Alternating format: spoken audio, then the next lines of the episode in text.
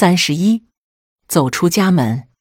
古人云：“读万卷书，行万里路。”最美的景色永远都在远方。走得远一点，我们的心便会更广阔一点；行得广一些，我们眼中包容的事物也会更多一些。中华地大，当北国千里冰封、万里雪飘之时，最难处却是短袖衣衫、烈日当空之景。在东部，海天一色、江鸥齐鸣的景象比比皆是，而峭壁突立。大漠孤烟却是大西北的常见景色。如果我们总是不出家门，便永远不知道世界有多大；不天南地北地转转，便不知道这世界有多美丽。作为老一辈人，我们为社会、为家庭操劳了一辈子，如今安然享受老年幸福生活的我们，更应积极开拓自己的退休生活，走出家门。体味这大千世界的丰富和精彩，多看看这祖国的大好山河。古人云：“读万卷书，行万里路。”远行与读书一样，都是学习知识。既然我们认同“活到老，学到老”，也同样应当接受“活到老，走到老”这种学习方式。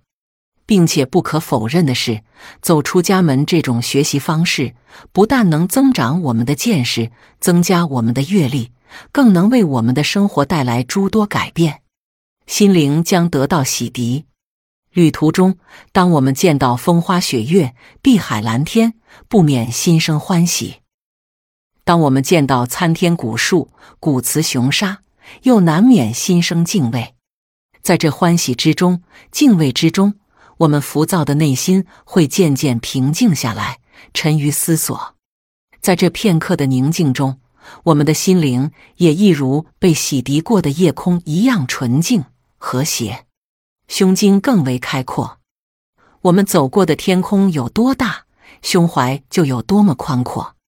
在旅行的过程中，我们会遇见各种不同的人、不同的事，在他们中有值得同情的。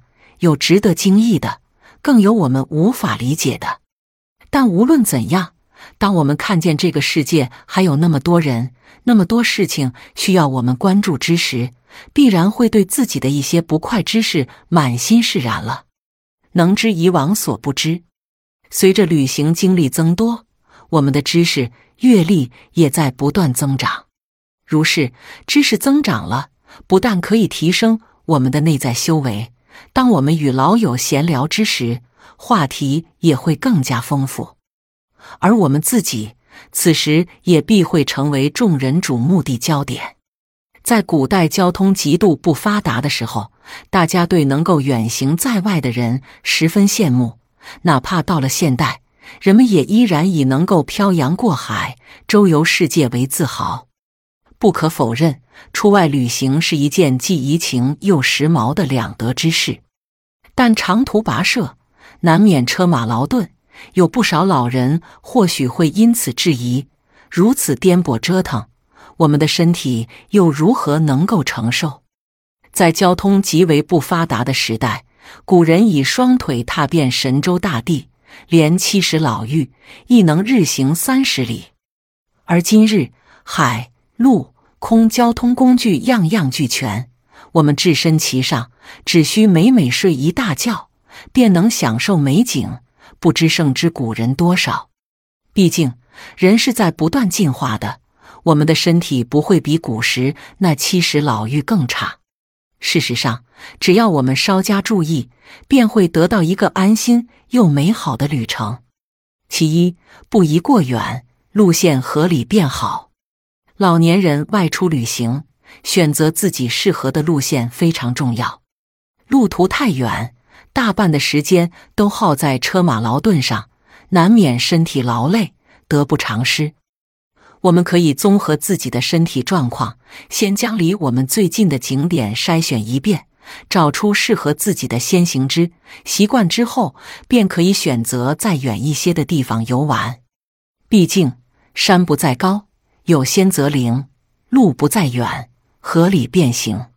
其二，将心理压力放下。我们走出家门，就是为了解闷、散心。如若心有挂念，风景再美，我们恐怕也无福观赏；驴友再热心，我们也会视若不见。因此，外出游玩时，只有放下一颗烦恼心，方能玩得畅快，玩得精彩。风可以平心，景可以怡情。走得远一点，我们的心便会更广阔一点；行得广一些，我们眼中包容的事物也会更多一些。只要身体条件允许，老年人不妨搭上现代交通工具，走得远一些。要知道，家门小巷虽值得眷恋，外面的世界却更加精彩。走出家门有窍门，将要去的地方事先了解透彻。我们出行远门，如若只是停车拍照、走马观花，难免沦于俗套，不是聪明老人所为。出门前，我们不妨事先将要去的地方了解清楚，分析透彻。带着知识去游玩，带着思考去探索，如此一来，玩中有学，学中有玩，不但眼界开阔了，还能将所习得的知识永远牢记心中。宜结伴而行，一人独行虽然潇洒，但鉴于老年人的生理和心理特征，难免不太适合。老年人出游最宜邀约众人骑行，途中热热闹闹。说说话，唠唠嗑，既好打发时间，又能相互有个照应。避开旅游高峰期，一年之中总有两三个时节是人头攒动的旅游高峰期。我们如在这个时候出行，遇上汹涌的人流，恐怕再好的景色也无缘欣赏。老年人有着丰富的业余时间，只要我们愿意，随时都能提上行囊。在闲情逸致中细细游赏，人生体悟：只有站得高，方能看得远；只有行得广，方能知得众。